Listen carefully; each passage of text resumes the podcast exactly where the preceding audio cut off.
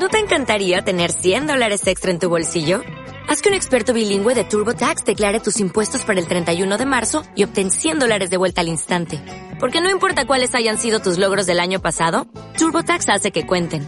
Obtén 100 dólares de vuelta y tus impuestos con 100% de precisión. Solo con Intuit TurboTax. Debes declarar para el 31 de marzo. Crédito solo aplicable al costo de la presentación federal con TurboTax Full Service. Oferta sujeta a cambios o cancelación en cualquier momento.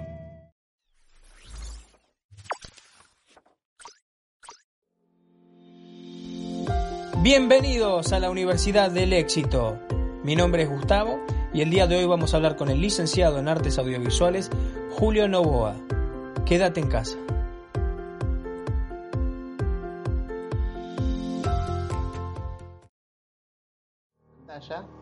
Pero claro, era una tecnología muy primitiva, no es el 3D como, como no sé, como Avatar, por ejemplo. Que esto fue en el año 54, imagínate, era como que estaban pañales esa tecnología. Y claro, nunca le, no le salía como él quería, digamos, la escena. Y entonces el tipo estuvo semanas tratando de lograr esa escena del, cuchillo. Eh, y, se estresó tanto que bajó como 10 kilos, viste que era un tipo que era bastante gordo. Y bajó 10 kilos en la, digamos, en el rodaje de solamente de esa escena. Hablando de suspenso, eh, no se olviden por favor que al final del episodio vamos a hablar sobre el sorteo de Atrapados sin salida. ¿eh? Fue la primera película de Hollywood, mirá qué año estamos hablando, en el año 60. Fue la primera película en la que se ve en pantalla gigante o en plano un inodoro. Nunca, nunca nadie había filmado un inodoro, claro, era como medio tabú. Viste, vos podías mostrar cualquier cosa menos un inodoro.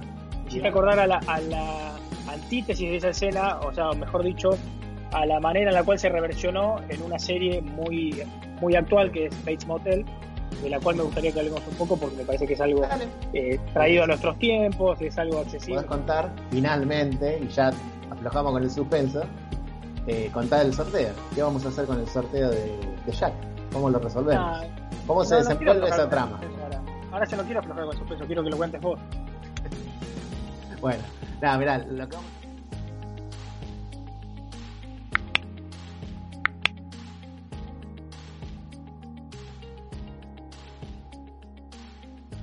Bienvenidas todas y todos al podcast de la Universidad del Éxito. Mi nombre es Gustavo y en este episodio 4 de On Demand, junto con Julio Novoa, le vamos a hablar de un tema muy especial. ¿No es así, Julio?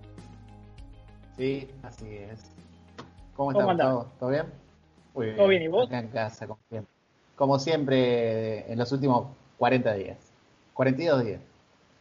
Bueno, una cuarentena eh, literal. Exactamente. Sí. Bueno, me alegro que estés en tu casa, esperamos que todos naturalmente estén en sus casas respetando las recomendaciones de la Organización Mundial de Salud y lo que sus gobiernos determinen.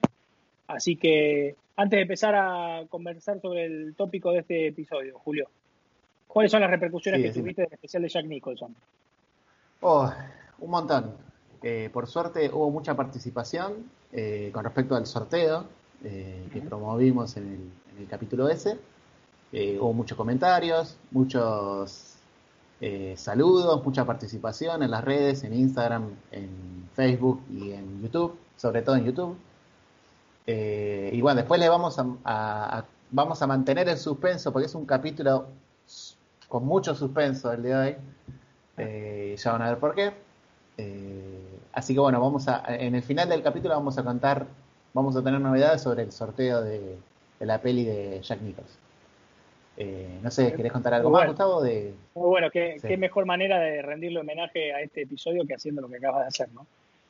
Sí, vos sabés que particularmente me gustaría aprovechar para comentarle a quienes nos están viendo y escuchando sobre las repercusiones que tuvimos también sobre otro episodio, que es el de Cita con tu independencia financiera, con Nicolás Litvinov, que es uno de los mejores autores de economía y de finanzas personales de la Argentina, quien tuvo la deferencia de brindar una beca completa para uno de los oyentes de la Universidad del Éxito. Y para quien no gane la beca, hay un segundo premio, que es uno de sus cuatro libros, que la verdad que son muy buenos, se los súper recomiendo. Así que por favor busquen en el canal de la Universidad del Éxito cuál es el, el video. Nosotros vamos a dejarlo acá en, la descripción de, de, esta publicación para que puedan participar de ese sorteo también. No se lo pierdan. Es una buena manera de no solo entretenerse en esta cuarentena, sino también salir siendo mejores de lo que eran, que es en definitiva lo que junto con Julio y todo el equipo queremos lograr. Así que, Julio, en estos 40 años que se cumplen de esa fecha especial, ¿de qué se trata este, este episodio? Bueno, eh, ahora estamos celebrando eh, los 40 años de la muerte de Alfred Hitchcock, el gran director eh, británico. Y bueno, vamos a hablar un poco de su trayectoria, alguna selección de sus películas, una muy vasta filmografía. Además, Alfred tiene, Alfred, hablo en confianza yo, Alfred tiene, tenía una particularidad, digamos, que muchas películas que hizo en su primera etapa, digamos, como director en, Londres, digamos, bueno, en Inglaterra en realidad, después cuando él se va, eh, entre los años 30 y 40, él se va para Estados Unidos, vuelve a hacer remakes mucho mejor producidas, con mucha más plata, eh, obviamente con otros actores y otro estilo de, dirección, eh, hace unas remakes nuevas y esa, esa es como que tiene medio clonada la, filmografía al principio, digamos, de los años 20 a los 40 hace toda una carrera, digamos, en Europa y a partir de los años 40 hacia, hacia 1979, que creo que fue su última película, no, 1976 fue su última película, eh, al menos como director, eh, la, la transcurre toda en Estados Unidos, así que tiene como esas dos carreras, digamos obviamente una mucho más exitosa y reconocida que la otra. No deja de ser buena la, la, historia de, él como, como director en, Gran Bretaña, pero la, trascendencia internacional, digamos, que la tiene con su carrera hollywoodense, por así decirlo. Claro, y si me permitís, eh, pero, pero haciendo, haciendo un, un, puente entre otra cosa que nos trajiste en un muy buen episodio, que es el episodio 2 de On Demand, que hablaste sobre las otras industrias en comparación con Hollywood, ¿no? Digo, naturalmente esto se debe haber dado por eh, el, presupuesto que le han asignado a la, segunda etapa de la carrera de Alfred, ¿cierto? Al aparato de Hollywood, ¿no? Exactamente. Sí, él, él se sentía bastante eh, menospreciado en, en, su país como director, muy criticado, digamos, no, no lo comprendían y, bueno, cuando, cuando él tiene la oportunidad de ir a filmar a Estados Unidos, eh, obviamente generó toda una red de contactos muy interesante, digamos, con como una especie de, semillero de, grandes actores y directores que serían como la época por ahí dorada de Hollywood. Y se va armando como una especie de colchoncito, una mini carrera en un principio, que termina, digamos, esos primeros 10 años. Eh, se dedica a hacer esas remakes que tienen un éxito moderado, pero como que lo, le, dan cierto renombre. Y cuando ella se, se hace bastante conocido, empieza a poder ya elegir con quién trabajar, con quién no trabajar, y también mejora mucho la calidad de sus producciones. Y bueno, y ahí también al tener más, más presupuesto, digamos, por estar con el por tener el respaldo de mejores estudios, digamos, empieza a conseguir mejores guiones y mejores libros en qué basarse, digamos, fue un gran, muy, fue un muy buen adaptador Hitchcock también, digamos. Uno piensa que por ahí las historias son de él, pero él no tiene muchos guiones, digamos. Es muy buen adaptador, pero las historias son de, muchos autores y autoras eh, de esa primera época, digamos, de los primeros 50 años del siglo XX. Eh, así que bueno, si querés arrancamos con, con alguna selección de películas eh, y después nos focalizamos en algunas en particulares que son quizás esa época dorada, que son de los fines de los años 50 a fines de los años 60, es como su esplendor, digamos. Ahí es donde se masifica y donde está, a mi entender, la mejor de su obra, lo mejor de su obra, digamos. No, no es que las otras son malas, pero ahí está como su, su era dorada, digamos. Eso, una década entera en la que prácticamente sacaba una película por año eh, o cada dos años, pero fue bastante consistente. Eh, pero bueno, les, cuento si quieren. Eh, las, películas que yo seleccioné, que, a mí me gustan mucho, dentro de esa vasta selección, son La Soga, que es de 1948, en inglés se llama The Rope, y en español, ah, les voy a aclarar una cosa, muchos de los nombres que yo voy a decir son de las versiones en Latinoamérica eh, pero a veces el nombre que se usó en España, por ahí sí son más famoso que el nombre que se usó, que se usó acá. Entonces por ahí se puede prestar a la confusión, por ahí hay películas que tienen un nombre completamente distinto en español, en español de España, el que le pusieron acá, pero la película es la misma. Eh, aclaro por las dudas, porque por ahí lo van a buscar con un nombre eh, y no lo van a encontrar, y con otro sí. Así que por ahí voy a dar los dos nombres de la película, digamos, los dos nombres en español. Igualmente, pero como siempre, como siempre, Julio, con tu trabajo eh, vamos a hacer después el, artículo, ¿no es cierto?, que van a tener acá abajo con la descripción de, todas las películas, ¿no? Para que se queden tranquilos. Ahí van a estar, ahí va a estar la misma lista que yo voy a decir ahora y también discriminando entre el nombre en inglés, el nombre en español latinoamericano, digamos, y el español de España. Eh, bueno, le decía, 1948 realiza Soga eh, o Festín Diabólico, se llama en España, nada que ver el título ese fue, nada que ver, no tiene nada que ver, Festín Diabólico, pero se ve que vendía. Después, otra peli muy linda que hizo eh, es Extraños en un tren, que se llama Pacto Siniestro. Ese sí, ese sí es un buen título. Después cuando hablemos un poquito de la película, eh, la mencionemos, van a ver que queda mejor el título Pacto Siniestro que Extraños en un tren. Eh, después hizo otra muy, muy famosa que se llama La llamada fatal, o en España también la llaman Crimen Perfecto, que eso delata un poco la trama, pero bueno. Después hizo también en 1954, eh, al, mismo tiempo que hizo La llamada fatal, hizo La ventana indiscreta, clásico de clásicos. Después quizás hablemos un poquito sobre eso también. Después en el 55 hizo Atrapa un ladrón, o Para atrapar un ladrón, se llama en España. Después en el 56 sacó una remake de una película que había hecho en los años 30 que se llama eh, El hombre que sabía demasiado. Ahí ya, ahí ya empieza como la, época que todo el mundo dice Hitchcockiana, digamos. O sea, ahí empieza el Hitchcock que, que, es, que nosotros conocemos, digamos, con un estilo en particular, con un, con Sí, quizás en... No, en la soga, digamos. En el 48 ya arranca el estilo que, que él que él, con el que se termina siendo conocido. Antes hacía otro tipo de cine, pero en el 48, o sea, en, el, más o menos en la década del 50, ahí arranca el, el Hitchcock conocido, digamos. Eh, bueno, les decía, El hombre que sabía demasiado, después en el 58 hace un peliculón que se llama Vértigo, que en España se llamó De entre los muertos. Nada que ver. Eh, no sé por qué le pusieron De entre los muertos. Después está otra que, es una de mis favoritas, de la que vamos a hablar en extenso de esa, que es Intriga Internacional, o en España le pusieron Con la muerte en los talones. los títulos son geniales. Después en el 60 hizo Psicosis, que por suerte se llama Psicosis también en España. No se, no se fueron al carajo con el nombre. Eh, después en el 63 hizo Los pájaros, que también se llama Los pájaros.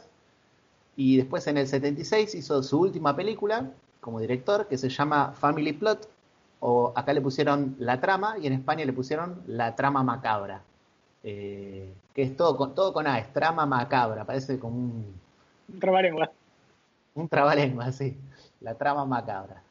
Eh, bueno, si quieren hablamos un poquito de, de algunas pelis. En particular, voy a hablar, por ejemplo, de Intriga Internacional, que es de 1959. Ajá que habla, es, habla, es, es, una de las que más me gusta a mí esa. Además tiene eh, una intro muy particular. No la vamos a mostrar ahora, pero búsquenla ustedes. Eh, o por ahí la pongo en el artículo del blog. Tiene una intro muy particular. No sé si, no sé si vos la viste, Gustavo. O si te acordás, tiene una intro. No. Internacional, bueno, tiene una intro. Eh, para, para el momento fue muy innovadora, donde se ven los títulos, van, van como los títulos de la película en la presentación, ¿no? Digamos, en la intro van bajando por un edificio con siluetas, digamos, como si fuera una ciudad tipo Manhattan, una cosa así. Claro, como un mapping sobre un edificio, pero te estoy hablando de hace 70 años atrás, ¿no? Eh, y, le vas a ver una conexión, por ejemplo, con Mad Men. Digamos, te va a hacer cuando la ves, te va a hacer acordar a Mad Men. Yo creo que los de Mad Men se inspiraron afanosamente en esa introducción. Eh, así que mírenla, la introducción que está buenísima. Probablemente. Pero bueno, hablas, habla... Mad Men transcurre en esa época.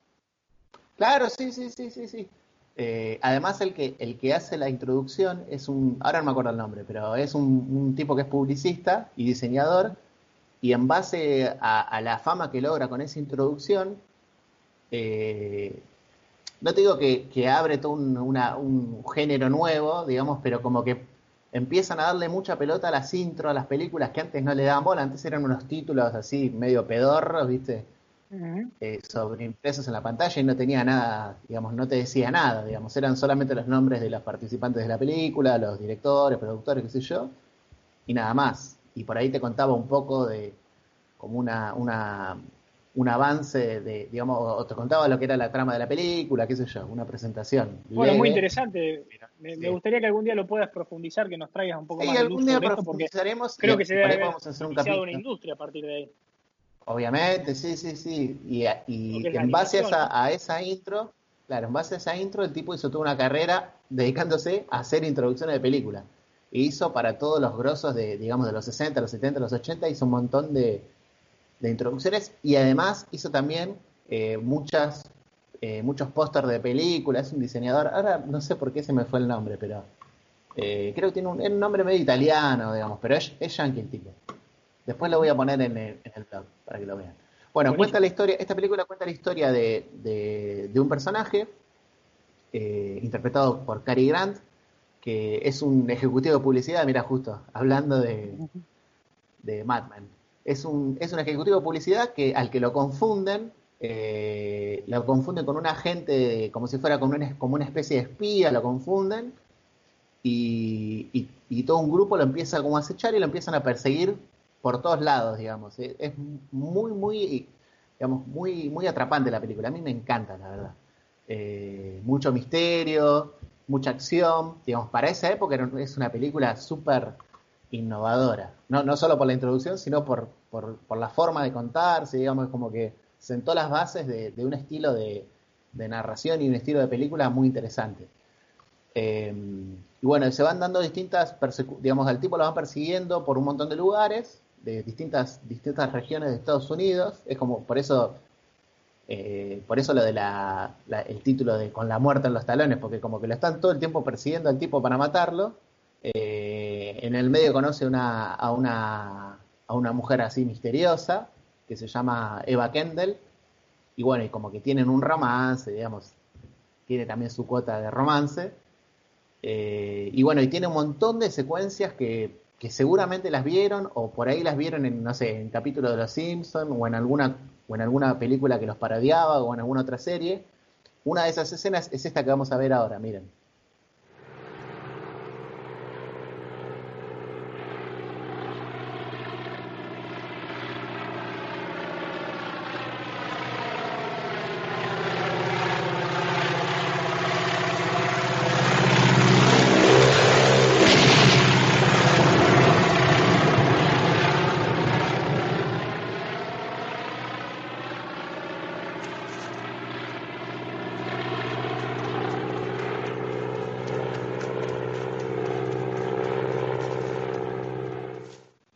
La serie. Vos sabés que a mí me pasa algo con esta escena. Yo pensé sí. que era, la he visto en algún GIF o algo, la conocía, no vi la película, como sí. dije, pero conocía la escena. Y todo el tiempo pensé que era de, no sé, John Connery en alguna de las James Bond, que por cierto veo que son contemporáneas. Tiene, tiene, y bueno, sí, y, es, y eso que es, es anterior a, a, las pelis de James Bond. Digamos, tiene, es como cinco años antes de las primeras películas de James Bond. Tienes razón, pero, sí, cinco años antes. Sí, sí, sí. Porque Por las James Bond son de los 60 y esta es de 1959. Eh, bueno, como les decía, bueno, esta escena es clásica. Después hay una escena que búsquenla ustedes, que es muy interesante, que es también es casi en el final de la película. Terminan en el famoso monte Rushmore, que es ese monte en Estados Unidos donde están todas las cabezas de, de, de los de cuatro los fundadores padres de la fundadores, digamos, claro, eh, de, de, unos próceres yanquis. Eh, y bueno, y tuvo una escena ahí, imagínate, años 59 y hacen una superproducción ahí con unos efectos muy interesantes. Eh, está para ver. ¿Filman ahí Así realmente? Que... No, no, no, está, está trucado, digamos, pero está muy bien hecho, digamos, para la época eh, era impresionante, digamos, la gente ah, bueno, se, la, se, la voy a ver hoy. se, saldría la mandíbula. La verdad que muy buena. Eh, bueno, después otra, otra peli de, de la misma época eh, es La llamada fatal, o también llamada El crimen perfecto. Eh, también es una, esta trama está basada en una novela, ¿no? Pero esta trama fue hiper explotada eh, en un montón de, películas y series y, también dibujitos, obviamente. Y es la historia de un, de un tenista que está retirado, que está medio en la lona el tipo, eh, y quiere, quiere asesinar a su esposa, que, es rica, digamos, como que es heredera de, de, una fortuna bastante suntuosa, que está interpretada por Grace Kelly, que es una de las debilidades de Hitchcock, la que luego terminaré siendo la princesa de Mónaco, eh, Grace Kelly, una de las rubias de Hitchcock, por así decir. Que también está en la ventana eh, Exactamente. Eh, y bueno, y el tipo quiere matar a la mujer, obviamente no lo va a hacer él, entonces contrata, eh, lo chantajea a un, a un ex compañero del ejército para que mientras él no está, digamos, hacen como todo un plan para que cuando él se va de la casa, la mina queda sola y el tipo eh, la entra para matar. Pero bueno, no, voy a, contar mucho qué pasa, eh, pero no, no, pasa obviamente lo que el tipo planifica, eso es lo interesante de la película. Eh, y después tiene varias particularidades esta película. Primero fue la primera peli que hace con, con Grace Kelly, eh, después hace obviamente La Ventana, después hace también Atrapar un ladrón. y bueno, tiene la particularidad de que es de que, viste que yo en el, creo que en el primer capítulo del podcast conté que en la primera época del cine, digamos los primeros, las primeras dos décadas del cine, las películas eran como muy, como muy teatrales, digamos, como que todo sucedía en un espacio, los personajes entraban y salían de, esa escenografía, pero no existía el concepto de exteriores como, como después se fue creando o explotando. Y, y, bueno, y como esto está basado en una obra, esta, esta película está basada en una obra de teatro, Hitchcock como que vuelve a sus bases, digamos, y realiza una película totalmente teatral. Es, en serio, es una, es el 95% de la película sucede en un departamento, flor de departamento, ¿no? Digamos como un piso, pero nunca salen de ahí prácticamente. Eh, y también otra particularidad interesante es que es la primera película que Hitchcock realiza en 3D.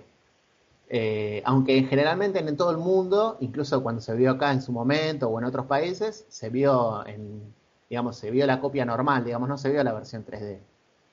Eh, y bueno, y todo este tema del, tema del 3D eh, a, Hitchcock, primero que no le, no, digamos, como que se ve que le quisieron vender que el 3D era lo mejor que había, qué sé yo, el tipo como que compró, digamos, la idea de hacer, de hacer algunas escenas en 3D eh, y como el tipo era tan obsesivo, eh, en el afán de crear escenas, por ejemplo, hay una parte que hay un cuchillo y el tipo como que hace este, este, hace este gesto con el cuchillo y él quería que, se lograse un efecto de como que el cuchillo salía de la pantalla, pero claro, era una tecnología muy primitiva, no es el 3D como, como no sé, como Avatar, por ejemplo. Y esto fue en el año 54, imagínate, era como que estaban pañales esa tecnología. Y claro, nunca le, no le salía como él quería, digamos, la escena. Y entonces el tipo estuvo semanas tratando de lograr esa escena del, cuchillo eh, y, se estresó tanto que bajó como 10 kilos, viste que era un tipo que era bastante gordo, y bajó 10 kilos en, la, digamos, en el rodaje de solamente de esa escena. Eh, finalmente la logra hacer, qué sé yo, pero el tipo, siendo un inconformista como era, después en una entrevista que le hace, que le hace Truffaut, en un, en un libro muy bueno, de charlas con, con Hitchcock, eh, el tipo cuenta que no, digamos, nunca le gustó, digamos, se, queja de todo. Y bueno, después esta peli, eh, otra particularidad, otro dato interesante es que tuvo, una, tuvo varias remakes, no tuvo como cuatro remakes, ¿no? Con distintos títulos, con distintas, digamos, con distintos estilos, por ahí algunos más comedia, otros más drama, otros más policial, pero siempre con la misma idea, digamos, el tipo o una persona que se quiere deshacer de su pareja y, contrata o extorsiona a otra para que lo haga en, nombre de él. Eh, pero la más conocida, la remake más conocida es una que se llama Crimen Perfecto, justamente, eh, que es eh, en la que actúa Vigo Mortensen. Esto fue como en el 98, así que Vigo no era muy conocido, todavía no había hecho El Señor de los Anillos, digamos, como no era muy conocido. Está Vigo Mortensen, Michael Douglas y Gwyneth Paltrow. La pareja sería Douglas y Gwyneth Paltrow y Vigo sería el, asesino contratado, digamos, para matar a Gwyneth Paltrow. Ahora que lo decís, está en Netflix esta película. si alguien la quiere ver. ¿Cómo? Está en Netflix. Sí, sí, sí, sí, sí, está en Netflix. Eh, la de la, la de Vigo Mortensen. Claro, claro. Sí, sí, está Sí, Michael Douglas sí, en sí, la- está buenísimo. en la portada. Sí, sí, sí. Obviamente la idea es la misma y copia mucho, digamos, del estilo de la película, pero está ayornada, digamos, a cuestiones más, más modernas. Imagínate está hecho casi en el año 2000, así que tiene muchas cosas que en los 50 no se podían utilizar, digamos. Eh, pero bueno, es muy linda peli. Eh, ah, una cosa que me olvidé, mira, por, ir embalado, Hitchcock tenía una particularidad. En todas las películas él aparecía, hacía como lo que se llama un cameo, digamos, aparecía disfrazado o aparecía sutilmente de alguna manera, pero siempre, eh, no sé si era una cuestión de ego o qué, pero siempre aparecía en todas sus películas, se manifestaba de alguna manera. Por ejemplo, en la que hablamos antes, antes la de eh, Intriga Internacional, eh, Hitchcock aparece en una escena, eh, ni bien empieza la película, cuando pasa eso de los títulos que te conté, que están buenísimas, la presentación, la cámara va bajando por un edificio, por la, por la fachada de un edificio, y cuando llega al piso, eh, frena un taxi, típico taxi amarillo neoyorquino, para el taxi, y, y el que se está por subir al taxi es Hitchcock, y se le mete a otro tipo y le roba el taxi. Y el tipo, eh, como que putea ahí, qué sé yo. Y bueno, ahí aparece en su cameo. Después en, en la peli esta de La llamada fatal, hace un cameo muy sutil, pero si, si le, le prestas atención lo vas a ver. Aparece en una foto, como el tipo es un tenista y, y, y hacía tenis en la universidad, tiene una foto de sus compañeros de, de graduación o de los tenistas que iban a, que eran compañeros de él, y entre los tenistas está Hitchcock en esa fotito de la graduación. Eh, así que siempre aparece. Ahora después cuando veamos otras películas les voy a contar dónde aparece. Eh, bueno, estas pelis, eh, en particular esta, La llamada fatal, tiene un guionazo, pero no tuvo, lamentablemente no tuvo ninguna nominación al Oscar, digamos, pasó un poco desapercibida. Todavía no había explotado Hitchcock, digamos, le faltaban cuatro o cinco años para la explosión esa masiva, para la época dorada, pero es una muy buena película de esa, de esa época predorada, digamos. Eh, la anterior que hablamos, eh, que era Intriga Internacional, esa, Sí. esa no tuvo tampoco, tampoco tuvo nominaciones. Eh, después, no sé, ¿de cuál podemos hablar? Tengo, tenés para elegir. Tenés Los pájaros, eh, Psicosis y, a ver, pará. Y Extraños en un tren, que hoy te la nombré que también me Bueno. gustó. Yo te voy a hablar de Extraños en un tren. Te voy a hablar de Extraños en un tren. Extraños en un tren, sí, es una, es muy parecida a la trama a la de, digamos, tiene una onda a la, a la que hablábamos de la llamada mortal, porque son dos personas que se juntan, en, que se conocen en un tren, viste esos típicos tren, trenes que había antes con, con camarotes y con salones comedores, digamos, ¿no? Entonces, dos tipos se conocen en ese tren, en- como en un barcito. Uno de ellos es tenista, mira, justo como en la otra película, era un tenista re famoso del momento. Y el otro tipo era un, era un chabón que evidentemente era un, estafador, digamos, un tipo bastante vivaracho. Eh, y lo empieza a charlar al tipo en, en ese, en ese barcito que había en el tren, lo empieza a charlar y le propone medio como en joda, el otro se lo toma en joda de hecho, le hace la propuesta de que cometan un crimen cruzado, digamos, ¿entendés? Como que eh, él comete un crimen para la otra persona y la otra persona comete un crimen para él, pero como son dos personas que se conocen en un tren, por eso los extraños en un tren, eh, como son dos películas totalmente extrañas, dos personajes totalmente desconocidos entre sí, cometen crímenes cruzados y entonces cuando la policía investigue como que va a ser difícil hacer una conexión entre, ¿entendés? Como que no, no le van a encontrar la conexión y no lo van a poder acusar ni a uno ni a otro. Entonces, bueno, uno, uno le pide que mate al, al padre para heredar una fortuna y el otro le pide que mate eh, a la mujer. Y bueno, no voy a spoilear qué pasa, pero obviamente no sale como esperaban. Eso es lo interesante de la película. Eh, y bueno, el cameo que hace el cameo que hace Hitchcock es eh, cuando están subiendo, siempre aparece al principio, digamos, en los primeros minutitos aparece, como que la gente está en el momento de más atención, además como que ya lo buscaban a, a Hitchcock, ¿entendés? Como que la gente estaba esperando a ver en qué momento lo ve. ¿Dónde está tipo, Claro. Claro, exactamente. ¿dónde está Alfred? Y, el, bueno, y el tipo se lo ve subiendo a un tren, cuando, o bajando un tren, no, está bajando un tren con unos chelos, está con un chelo en un estuche y baja, como que se, se topa con el, con el protagonista que está subiendo al tren y Hitchcock se está bajando y se va y aparece ahí. Eh, bueno, otra peli hiper conocida de las super famosas es Los pájaros. Eh, ¿Querés que te cuente sobre esa? Digamos, sobre los pájaros. Sí, pero ¿sabes qué? Me gustaría que viéramos la escena, por favor, introducirla antes de hablar de la peli. ¿La de los pájaros? Sí, ¿de qué escena vamos a hablar? Así ya la gente ah, vos la película. Vamos a, mira, vamos a ver, vamos a ver una escena súper clásica, que es la escena en la que, en la que se presentan, en la que digamos se, se manifiestan los pájaros sin atacar todavía, eh, pero se empiezan a manifestar de a poquito. Bueno, vamos, vamos a verlo, mira, miremosla.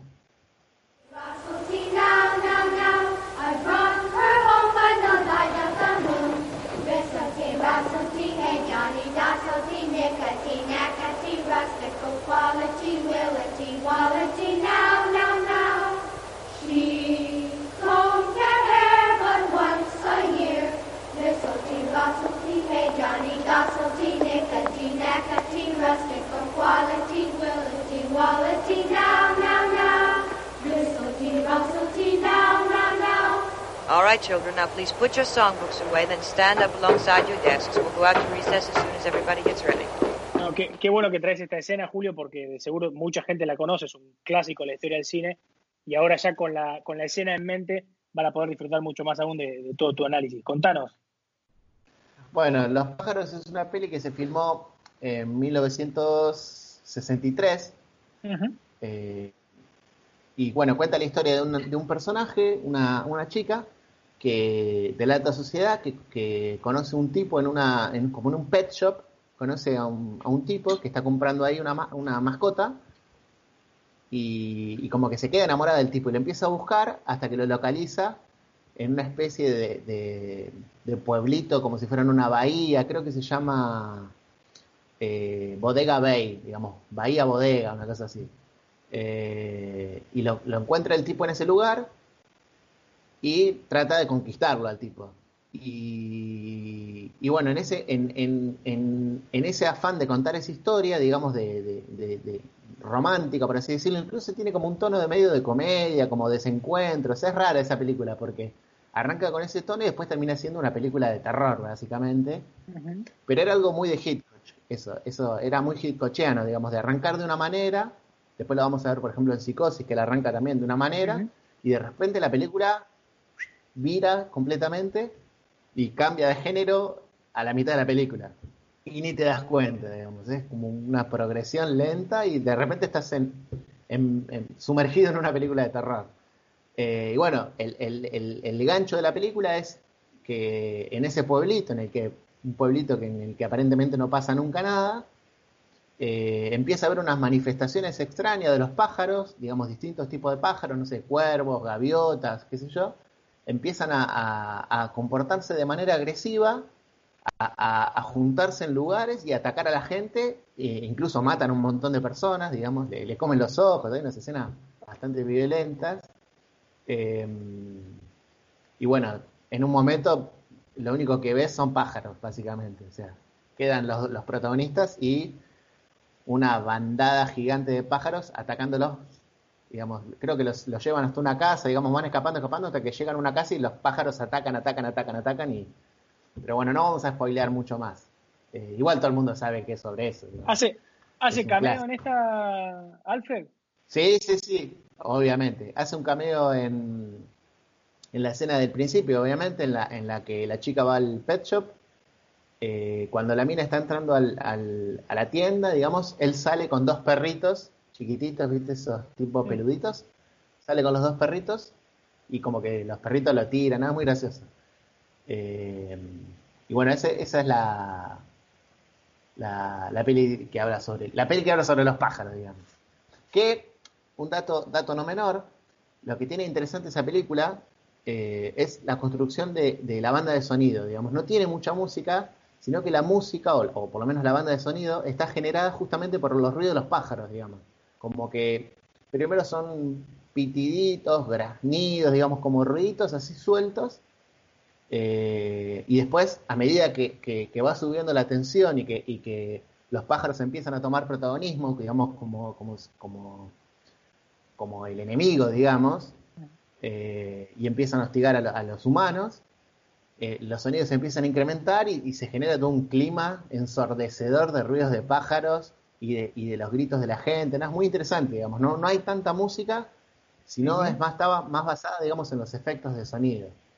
Eh, de hecho, tuvo, tuvo, una, tuvo varias nominaciones a los Oscars, entre una de ellas eh, fue en la parte del sonido, porque la verdad que está muy bien editado, muy bien construido la, banda sonora. Después también eh, tuvo otra nominación por efectos especiales, por el tema este de los pájaros, porque eh, imagínate que no van, los pájaros no le iban a dar tanta pelota, digamos, como para atacar, y eso entonces usaron, claro, usaron como una especie de, usaron pájaros de verdad en algunas secuencias, sobre todo en las secuencias en las que se los ve volando, qué sé yo, pero después en las secuencias eh, donde hay planos más detalle, usaron eh, muñecos o usaron unas especies de animatronics. Te estoy hablando de hace 70 años, así que imagínate que era eh, bastante primitivo, pero bueno, zafan, digamos, como son, como tienen las plumas, qué sé yo, como que no te das cuenta, digamos, que son muchos muñecos, digamos. y bueno, y esta, el, chiste de, los animatronics es que Hitchcock eh, se los pide a Disney. Eh, le pide una, eh, digamos, Disney había desarrollado esa tecnología de, los animatronics para los parques, digamos, para Disney y otros parques que tenían. Y Hitchcock en un, en un viaje que va a conocer Disney, ve los muñecos y como que se le queda la idea esa en la cabeza y después cuando está haciendo la preproducción de los pájaros, se le ocurre, lo llama y le pide el favor de, de que, de que, le, de que le preste un poco la tecnología esa, porque la tenía patentada, obviamente, Disney no era ningún tonto, eh, y bueno, y terminan haciendo un negocio con eso. Después otra particularidad que tiene eh, eh, Los pájaros es que es una película, ¿te acordás cuando hablábamos de tiburón? Creo que en el primer capítulo, cuando hablábamos de la construcción mediante el sonido, ¿no? Digamos, de, de, de, hacer, de empezarte a sugestionar eh, con el sonido. Y bueno, acá, acá surge, digamos, como que Steven Spielberg probablemente se haya inspirado, digamos, su idea de, reemplazar al tiburón con música para zafar eh, y generar clima con eso, se lo, se lo, yo creo que se inspira en, esta película, porque en esta película también ahí juegan mucho con el sonido fuera de campo, digamos, como que se escuchan claro. los ruidos de los pájaros sin que los veas y vos ya te empezás a asustar, porque los personajes eh, con la mirada, digamos, van transmitiendo, digamos, como, como que ven venir los pájaros o los Claro, una mirada fuera de campo y el sonido y vos ya entendés, que el personaje está bajo una amenaza. Exactamente. Eh, y bueno, tiene, tiene esa conexión con, con, con Spielberg. Y bueno, toda esta, esta construcción del sonido, de la banda sonora con los pájaros, crea como una especie de, inquietud, en el, no solo en los personajes, sino en el espectador también, como que el, espectador, que yo me imagino la persona que estaba en el cine en ese momento, escucharía los sonidos por ahí afuera, digamos, sin ver a los pájaros en sí, pero ya se empezaría a sugestionar, le daría como miedo, caos, y por ahí un poco de vulnerabilidad, digamos, como que para mí lo, importante de la película, lo, lo, que lo hace, la que la hizo popular en su momento fue el hecho de presentar a, a, personas comunes, porque la, pareja esta que se, que se forma ahí en la, en la, película es una pareja común y corriente, en un pueblito común y corriente, y como una, en un lugar así común y corriente puede digamos, suceder un hecho así totalmente inexplicable en el que los pájaros ataquen a toda la gente y los quieran matar y todo eso. Entonces, hay todo un juego, digamos, psicológico y de suspenso con eso, digamos, con hacerle sentir a la gente, uh, y si salgo del cine y, viste, ya no miro igual, miro la, a, la, gaviota ahí, ya no la miro igual. ya le tengo miedo, que, fue lo que pasó por ahí con tiburón, digamos. Antes los tiburones, ¿quién le daba pelota a un tiburón? Digamos, no generaba miedo. Era un bicho más en el agua y después de tiburón, el tiburón se ganó una fama que nunca más se la pudo sacar encima, digamos. Hablando de suspenso, eh, no se olviden por favor que al final del episodio vamos a hablar sobre el sorteo de Atrapados sin salida. ¿eh? Exactamente, pero mantengamos el suspenso, todavía no digamos Por eso. ni cuándo ni cómo. No, además que ahora nos vas a hablar de probablemente el más clásico de todos los clásicos de Alfred, ¿no es cierto? Sí, probablemente, sí, probablemente la película con la que uno, digamos, hablamos de esta película y hablamos de Hitchcock, que es Psicosis, que es de 1960, eh, que cuenta la historia de una, de una mujer que se llama Marion Crane, se llama el personaje. Eh, es una, un personaje que, que, le roba le roba plata al jefe, es una mina que vive una vida súper monótona, eh, en un, digamos, también en un pueblito, digamos, perdido así en Estados Unidos. La mina trabaja como una especie de, de, no sé si es como una inmobiliaria, no sé, pero es un negocio así en el medio de un pueblito y el jefe le, pide que lleve una plata a un lugar, un 40 mil dólares creo que son, le pide que lleve una plata a un lugar en un sobre y la mina le dice, bueno, sí, sí, sí, después lo llevo, cuando, salgo lo llevo. La mina agarra la plata, la mete en la cartera, se sube en auto y se pierde, digamos. Nunca va al lugar, digamos. Muestran que la mina sigue de largo y toma esa decisión así como que totalmente no planificada, agarra la plata y se va. Se tienta y se va. Eh, en un momento, eh, en la carretera, digamos, en la ruta, uh -huh. eh, le da sueño y para en un hotel, en un motel, el Bates Motel, que está regenteado, digamos, por un, por, un, por un muchacho joven y la madre que aparece ahí, se manifiesta de a ratitos. Pero bueno, no vamos a spoilear, además todo el mundo sabe de qué se trata la película. si no la vieron, seguro saben toda la trama de la película sin haberla visto, digamos, por las escenas eh, que se conocen, por ejemplo, esta escena que vamos a ver ahora, miren.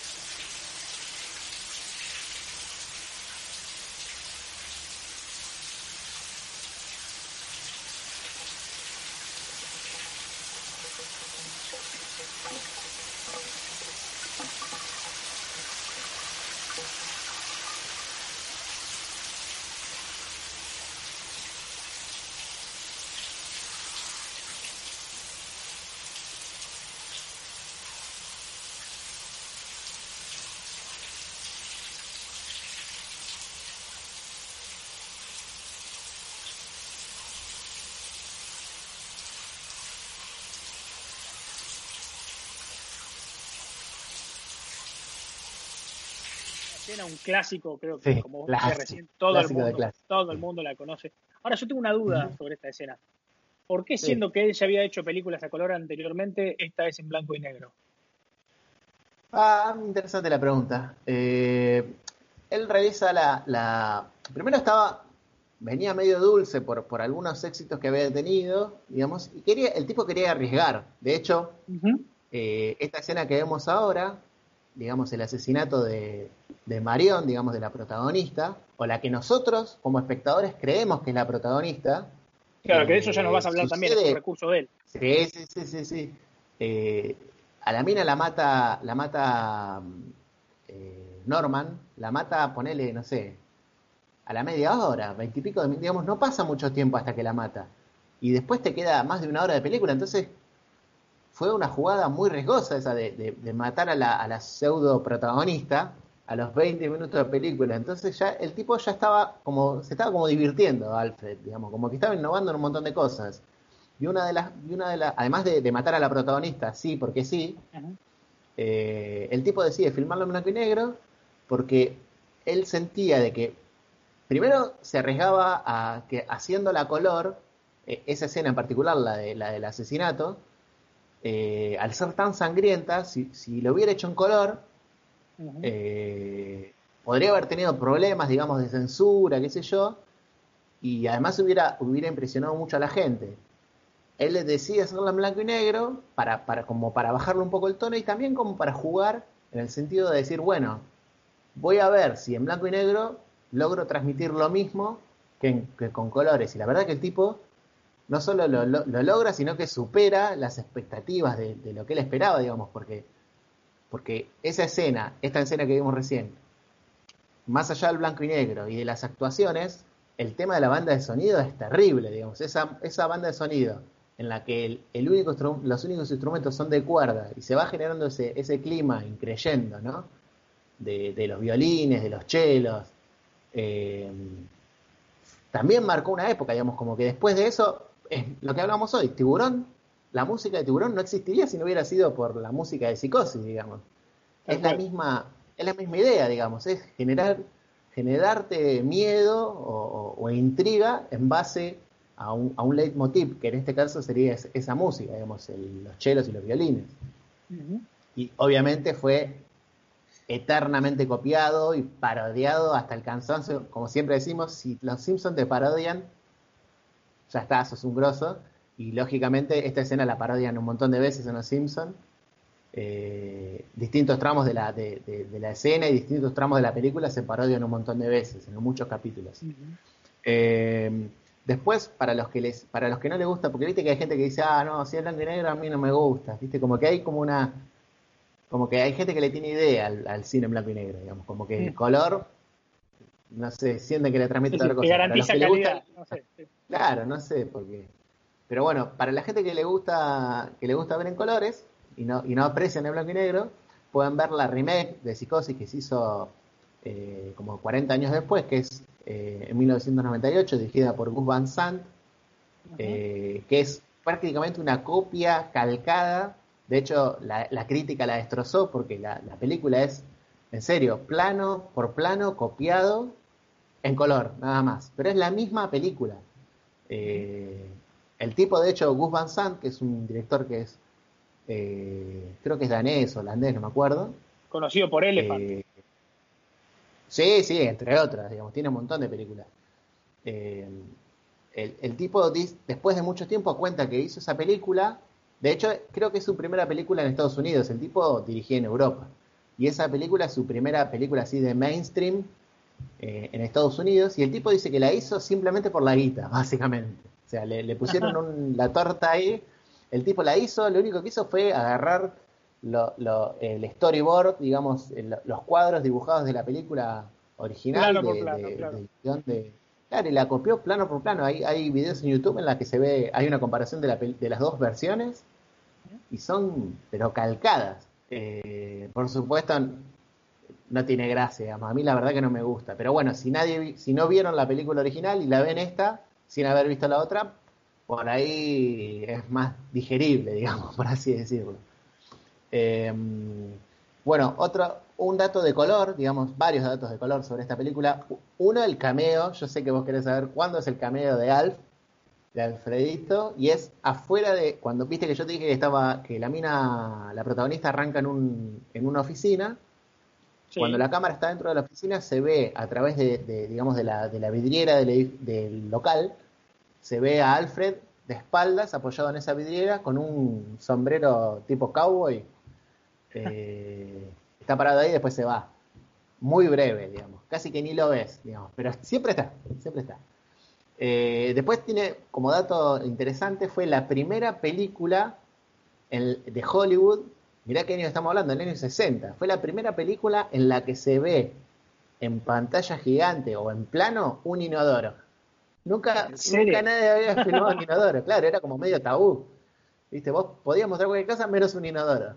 Y el loco transgrede todo en esa película porque además está, acordate, está el desnudo, digamos, la escena esa de la ducha con el desnudo fue súper transgresora. De hecho, está toda trucada porque la mina tiene, tiene claro, tiene como una malla. Eh, además, se ven las puñaladas, ¿viste? Como que es, muy transgresor. Y bueno, una de las transgresiones que hace, como jugando, es filmar un inodoro y encima también tira la cadena, digamos. O sea, se ve la tirada de cadena eh, en la película. Después, otro, otro, dato de color es que la sangre, obviamente, como, era en blanco y negro, el tipo podía jugar, digamos, con, con, la sangre, porque total no se iba a ver el color, digamos, solo se iba a ver una, una, una, un líquido, digamos, oscuro. Y probaban con la sangre, con la típica sangre, digamos, de, de mentira, y no se lograba el efecto que él quería, como que se degradaba muy rápido. Y él quería, viste, viste que en, la escena que vimos se ven como, como si fueran dibujos de la sangre, viste, como que la sangre se va yendo por el, por el desagüe y se van haciendo como dibujos. Y se nota claro el contraste con el agua, sí. Claro, y, claro, eh, con la sangre de, digamos, de mentira, creo que usaron en un principio, usaron sangre de vaca, ponele. Claro, la sangre se, o se coagulaba o se, o se, o se diluía muy rápido y no quedaba bien. Entonces, uno de, los, de los directores de fotografía, el director de fotografía o un asistente le dice, che, pero si probamos con jarabe de chocolate, digamos, con una especie de, digamos, de, dulce de leche, algo líquido, y bueno, y usan eso y, y, logran la textura que quieren, porque como, como tiene azúcar, el, el, dulce ese tiene azúcar y es medio como... Eh, como pegajoso, no sé cómo sería, eh, y logran ese, ese diseño, digamos, claro, como viscoso y se mantiene unido. Entonces, los el agua se lo va llevando y va formando esas formas interesantes, la sangre cuando la chupa el drenaje, digamos. Así que eso es eh, jarabe de chocolate.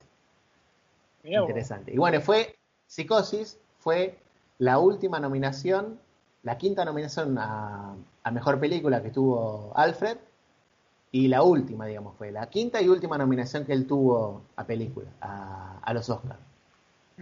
Eh, no sé si querés hablar de... Antes de que nos hagas un, un, repaso sobre sus premiaciones o sus no premiaciones. O sus no premiaciones. Claro, claro.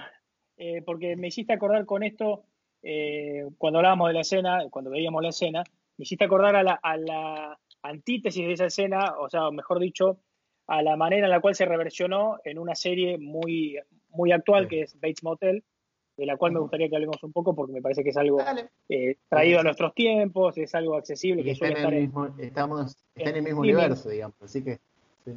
Claro, arranca, por lo menos arranca respetando, ¿no es cierto?, eh, la historia original de Psicosis, pero después tiene como una vida propia, el guion toma una tangente completamente distinta, pero es esto que vos contabas hoy, ¿no? Norman y Norma Bates en su hotel, en su motel, y reciben a una, a una determinada serie de pasajeros con la cual empiezan a suceder cosas siniestras. ¿Qué te parece a vos esa serie? A mí, me, la verdad que me encantó. Además, eh, me gustan mucho los actores protagonistas, digamos, Freddie Highmore, eh, Vera Farmiga, y después otros también conocidos que se van, digamos, entrando y saliendo de la serie. Imagínate por qué salen, ¿no? Sin explicar mucho, pero si entran y salen es porque salen de maneras violentas, digamos. No, no porque se les termine el contrato. Un reparto espectacular. Sí. Sí, sí, sí, sí, Bueno, tuvo cinco temporadas. Eh, para los que la quieran ver, está en Netflix, por suerte, y está completa. Hace un tiempito la, terminaron de completar, digamos, pusieron las cinco temporadas completas. Lo que tiene de bueno, Julio, esta, esta serie, por lo menos a mí, lo que me sirvió tanto a mí como a mi familia, que la hemos visto y nos gusta mucho, con mi esposa la vimos creo que dos, tres, no te quiero mentir, pero por lo menos tres veces la hemos visto completa. Eh, es que nos ayuda a entender ¿Más veces que Arrested Development? No, nunca, no, esa la vemos, creo que la hemos haber visto 20 veces, por lo menos. Sí. sí. Sí, De hecho, en casa cuando decimos vamos a ver la serie, hablamos de Arrested Development, sí, sí, la serie, sí, sí. Pero lo que a mí particularmente me, gustó mucho la serie es que tanto a quien suscribe como a mi familia y a mis amigos nos permite entender el background de, Norman y de Norma también, ¿no? Entender, entenderse como la precuela, ¿no es cierto? De psicosis. Claro, sí, no es, no es, no es un justificativo de, digamos, de, cómo él termina descarrilando, por así decirlo, pero sí vamos viendo las cosas que le han ido pasando en su infancia y en, y, en el tiempo presente, digamos, lo que se está contando, digamos, cómo, cómo él se va formando, digamos, cómo él termina siendo el Norman Bates de, de la película Psicosis del 60, digamos. Quizás se va, como decías vos, un poco por la tangente, porque obviamente eh, una cosa que no contamos para la gente que no la vio es que, que no está ambientada en los años 60, sino que está ambientada en la actualidad. Entonces, ah, tal cual, sí, sí, sí. Eh, claro, está, está jornada a, digamos, al, siglo XXI, por así decirlo. Entonces hay un montón de elementos que por ahí en ese momento no se, no, digamos, no, no, hubieran podido replicarse en, en, esta era, digamos. Entonces, eh, por ahí está bueno también, digamos, lo que tiene bueno la serie también es ese, el ayornamiento que tiene, digamos, cómo usar el, universo de psicosis y de, y de los Bates y adaptarlo a esta nueva era y que, y que siga pegando y que la, la gente se siga enganchando, digamos, porque la verdad que... Y que no se agota solamente en Norman ni en Norma, eh, no, hay personajes espectaculares eh, dentro de la familia de ellos, en el colegio. Eh, ¿Cómo se llamaba el pueblo? White Pine, White Pine Bay, creo. Bay, sí, de, hecho, de hecho están, Claro, de hecho están como en, lugares completamente opuestos, digamos, los, los, los, dos hoteles, digamos, uno está en una costa y el otro está en otra costa, digamos, en, en, esos universos. Pero bueno, pero el hotel sigue siendo el mismo, eso es lo que está bueno, digamos, es exactamente el mismo hotel, digamos como un hotel así medio fantasmagórico, digamos, en una colinita. Eh, es el mismo hotel, digamos. a mí lo que me gusta también de la serie es que está muy bien lograda, han hecho un excelente trabajo no solo de lo actoral, sino también, digo, la producción de la Warner Brothers, porque hay algunos planos que cuando los veo te da esa sensación de que estás viendo un clásico, ¿no? De, una actualización, pero de un clásico. La verdad que es muy buena. Se la recomiendo a todos, están en una, Sí, sí, tiene una vuelta de tuerca muy interesante que también la banda de sonido usa mucha música, digamos, de, digamos, muchas canciones de ahora, digamos, de artistas que, son conocidos ahora, y le da como, como, un, como un enroque, digamos, a lo que hacía Hitchcock en, en esa película, que es, como decíamos hoy, es solamente, la banda de sonido son solamente cuerdas. Y sin embargo acá hay un montón de canciones modernas que tienen letras, que están cantadas, eh, y sin embargo calzan como con un calzador de zapatos, quedan perfectas eh, en las escenas, incluso en la, en, la, en, la serie se hace como una especie de, homenaje a la, a la, escena que vimos hoy, la de la ducha, con, un, con un giro re interesante.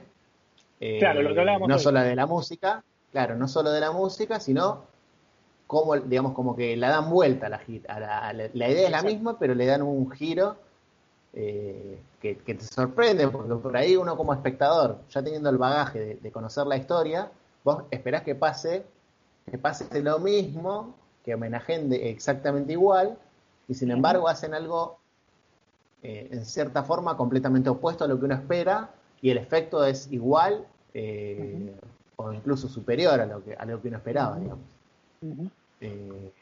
y bueno, una, una cosa que podemos agregar, digamos, más allá de, de la, de la cantidad de remakes que hay de, sus películas, que hay muchas, la verdad, es contar que el pobre de Alfredito, Alfredo Hitchcock, Alfred Hitchcock, no se ganó ni un solo Oscar. O sea, lo nominaron muchísimas veces, incluso sus películas eh, estuvieron nominadas eh, cinco veces al, mejor, a mejor película y un montón de, de otros rubros, y no ganó nunca. Nunca ganó. Recién le dieron un, le dieron un, un Oscar, ponele a fines de los 60, creo que en el 68, 69 le dieron un Oscar, pero como honorífico, digamos, como, como para conformarlo, pobre.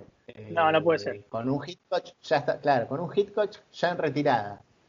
Eh, no sé, ¿vos qué opinás al respecto? Pobre Alfredo. Yo estoy personalmente muy indignado ahora mismo, así que no sé, creo que tendríamos que hacer algo al respecto. Hagamos algo, pobrecita. Yo tengo acá una, tengo una lista de nominados para, para entregar un Oscar en, exclusiva en On Demand. Y no sé, a ver, a ver quién es el ganador. Mira, Alfred Hitchcock, señoras y señores, ah, que gana el Oscar. ¿eh? Para él. me lo esperaba? No le dieron ninguno. Ya está, tomen ustedes de la academia. ¿Quiénes se creen que son para no darle un premio a un genio como Hitchcock, por favor?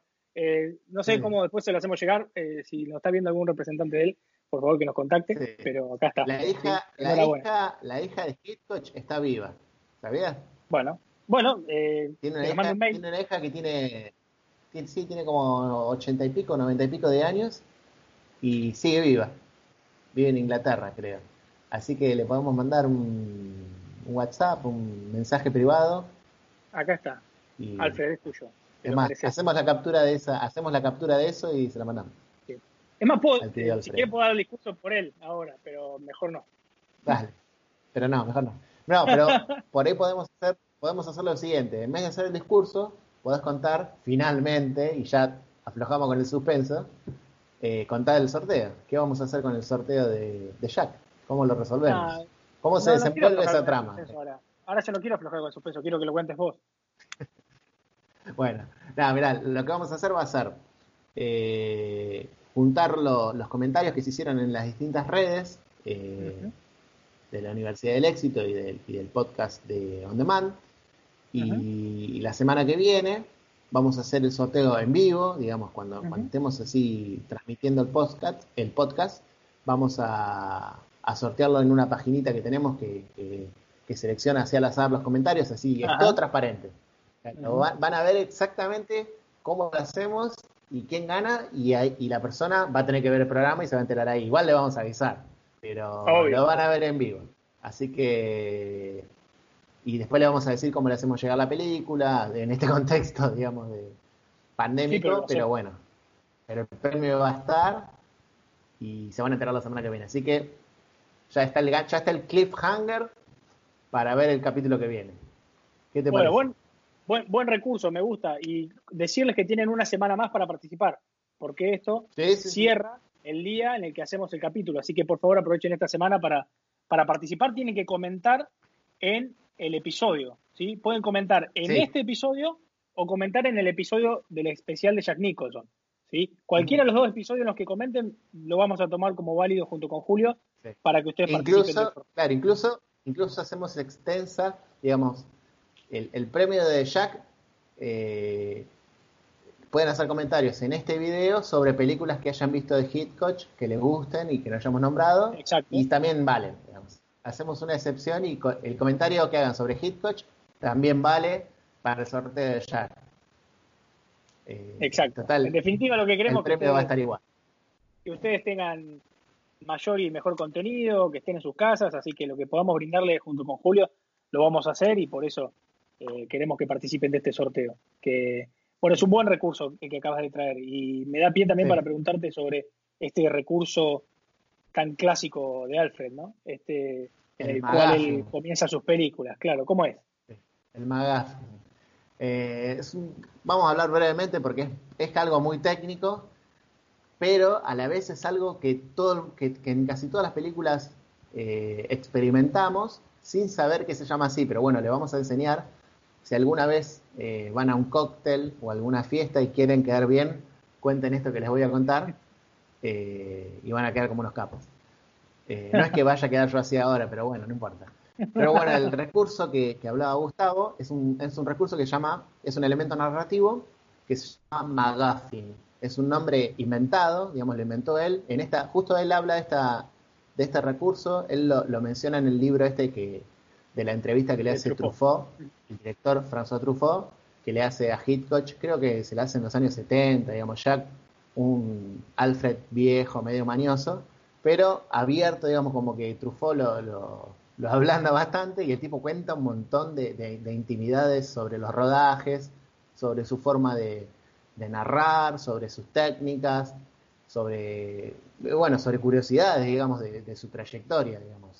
Eh, bueno, y cuenta sobre esto, sobre el McGuffin, que es eh, un elemento narrativo eh, en el que, por ejemplo, en el caso de Psicosis que hablábamos hoy, nos presentan a un personaje que es el personaje de Marion, que es la rubia, que nosotros pensamos que es protagonista, y el personaje de repente muere apenas pasado un cuarto de la película, un tercio de la película, muere, pero ¿qué pasa? La película sigue como si nada, digamos, ¿entendés? Entonces, toda esa secuencia, digamos, y ese personaje es un McGuffin, es, es, o sea, es un elemento que nos, que nos sirve a nosotros, o le sirve en realidad al director, para traccionar la película, digamos, como para arrancarla, llevarla, encaminarla, y de repente la película empieza, digamos. Y, y, lo particular que tiene este recurso, el McGuffin, es que no solo, no solo puede ser una persona, sino que también puede ser un objeto. Eh, por ejemplo, no sé, un, un, director que utiliza mucho este recurso es Tarantino. Por ejemplo, en el caso de, de Pulp Fiction, eh, no sé si te acordás que hay, hay, hay, todo el tiempo hablan de un maletín, hay un maletín que está dando vueltas todo el tiempo. Y de hecho, en un momento, digamos, como que todo gira alrededor de eso, digamos. Y en un momento, el personaje abre el maletín y sale como un brillo, creo, pero nunca, nunca vemos lo que hay dentro del maletín, digamos. Eh, y es como un gancho, ¿entendés? Como que uno, uno se engancha con eso, la, la trama te, te, te, atrapó y en realidad fue como una excusa, digamos, como que ese, ese elemento ayudó a que la trama avance, pero después desaparece sin explicación, digamos, ¿entendés? Y a veces ni te das cuenta, por ejemplo, digamos, de que, de que en realidad eh, lo interesante es todo lo que pasa por atrás, digamos, lo que eso, lo que el McGuffin ese está arrastrando. Como te decía, puede ser un objeto, puede ser una persona, puede ser una cualidad, puede ser eh, un objetivo que tengan los personajes. Por ejemplo, otro caso muy famoso de McGuffin es, por ejemplo, un clásico del anime que es Dragon Ball, Dragon Ball, Dragon Ball Z, Dragon Ball Super, digamos, todas las sagas que, que tuvo Dragon Ball, el McGuffin de Dragon Ball son justamente las Dragon Ball, digamos, las esferas del dragón son un McGuffin, digamos, porque es, es, lo que hace mover la trama, digamos, ellos, los personajes, están buscando esas esferas del dragón con un objetivo, pero en realidad eh, las esferas pasan a un segundo plano, porque lo que importa en, en esa serie es cómo ellos van creciendo, cómo van conociendo, cómo van mejorando como, como luchadores, eh, como guerreros, eh, y, cómo va, además, cómo va, imagínate que son series que, ya tiene casi 40 años Dragon Ball y los personajes eh, han crecido y han muerto y han tenido hijos, han tenido nietos y bisnietos, y, ¿entendés? Y siempre eh, las, las, esferas están, arrancaron como, como un iniciador de la historia y después ya nos enganchamos y vemos la historia de todos esos personajes y sus descendientes, digamos. Claro, en un momento te eh, olvidaste que en realidad el objetivo final era la esfera del dragón y que están peleando contra, no sé, Freezer y...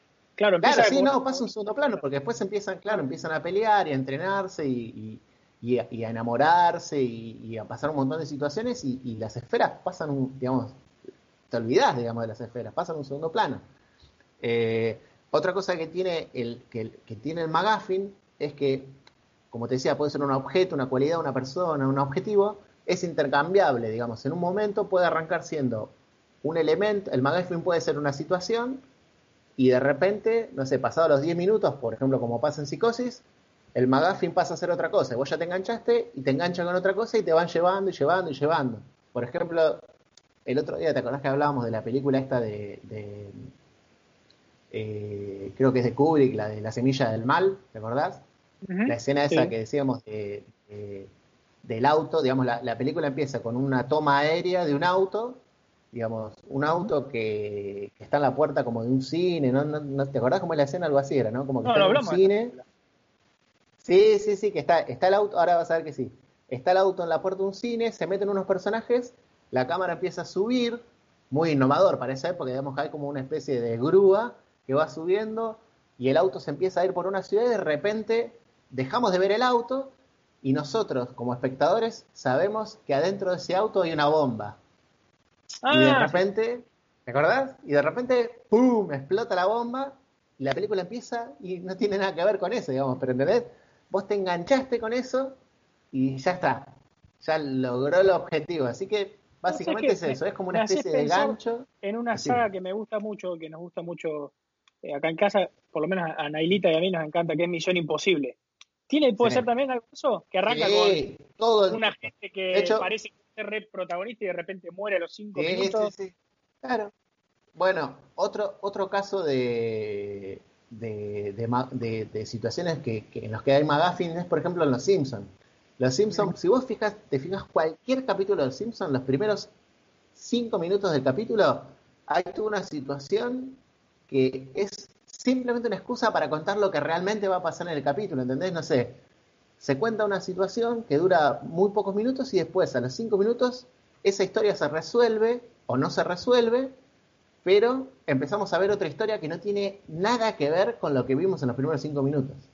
Incluso eso pasa, por ejemplo, eh, pasa, no sé, en, en The Office, pasa, incluso pasa también en Arrested Development, digamos. Hay un montón de, digamos, como que arranca, arranca como la, el capítulo arranca como en frío con una situación y nosotros pensamos que, que, que, después de los títulos, porque vienen los títulos, después de los títulos va a seguir y no y ya está, digamos, ya nos enganchamos y empieza a aparecer otra cosa.